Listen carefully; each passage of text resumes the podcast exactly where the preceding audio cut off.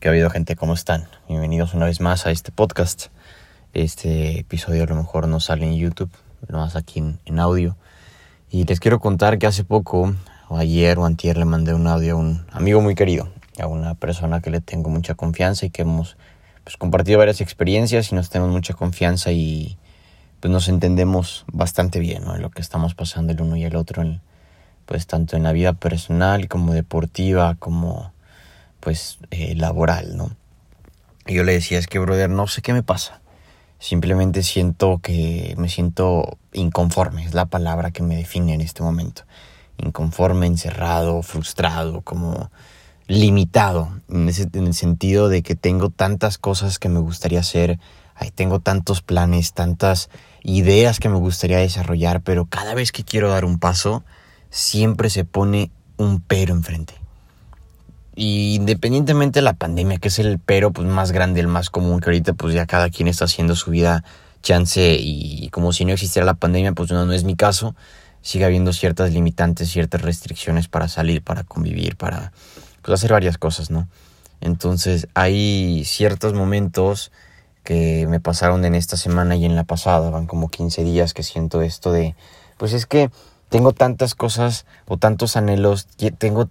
Ah, todo eso que en mi cabeza se ve tan padre, eso que en mi cabeza suena tan cool, tan fregón y que hasta me emociono de solo pensarlo, me gustaría llevarlo a cabo, vivir la experiencia, grabarlo, documentarlo, hacer un video y que quede fregoncísimo, compartirlo y, y, que quede grabado, ¿no? O sea, que le tenga una experiencia que pueda no solamente cambiar la forma de ver las cosas de las otras personas, que, sino que a mí también me produzca cierta sensación de realización, ¿no?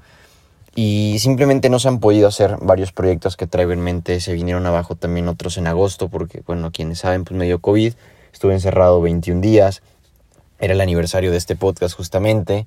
Y pues se traían varias ideas para cambiar la imagen, los colores, todo, todo ese rollo, ¿no? De, de, de, pues sí, de imagen en general, de estilo, lo que ustedes quieran.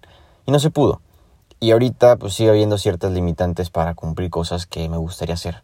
Pero mi amigo fíjense que me dijo algo muy cierto me dijo, creo que todos estamos en este momento en el que sentimos que el tiempo se nos está yendo y es verdad, el tiempo está pasando, el tiempo se nos está yendo de las manos. Y entré a pandemia con 18 años y voy a cumplir 21.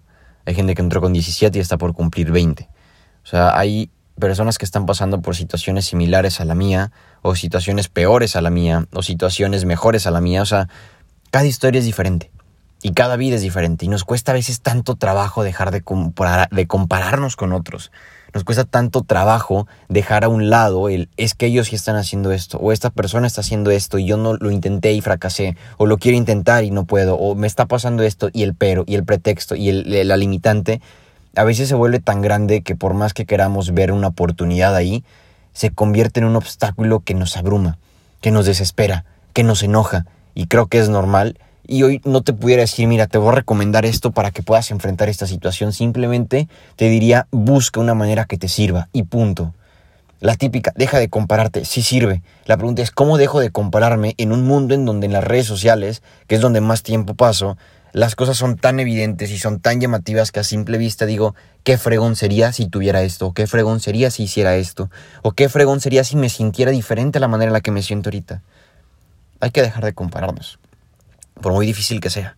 Y a pesar de las limitantes que tengamos, buscar la manera de solucionarlo, la manera de llevarlo a cabo y también de permitirnos sentir esto, este, esta situación, porque por lo regular, si viste la película intensamente, los momentos de tristeza son los que se convierten en recuerdos o en memorias o, de, o en eventos de nuestra vida que nos marcan para siempre. Entonces, cuando tengas un bachecito o una caída o un momento de desesperación, un ataque de ansiedad, un momento de enojo, un momento de tristeza, de, de abrumación o de inconformidad, como a lo mejor me pasó a mí, te está pasando también en tu vida, ten en consideración que es una caída potencial. ¿Qué quiere decir eso? Que tarde o temprano va a subir. Y depende de varios factores, pero hay un factor que depende de ti y es lo que puedes hacer, lo que está en tus manos. Entonces, esa es mi única reflexión del día de hoy. Así es como me siento y pues estoy buscando la manera de lidiar con esto. Posiblemente pedir ayuda sea una opción o posiblemente identificar qué es lo que le está causando para atacarlo. No podemos ver la solución si no vemos el problema primero.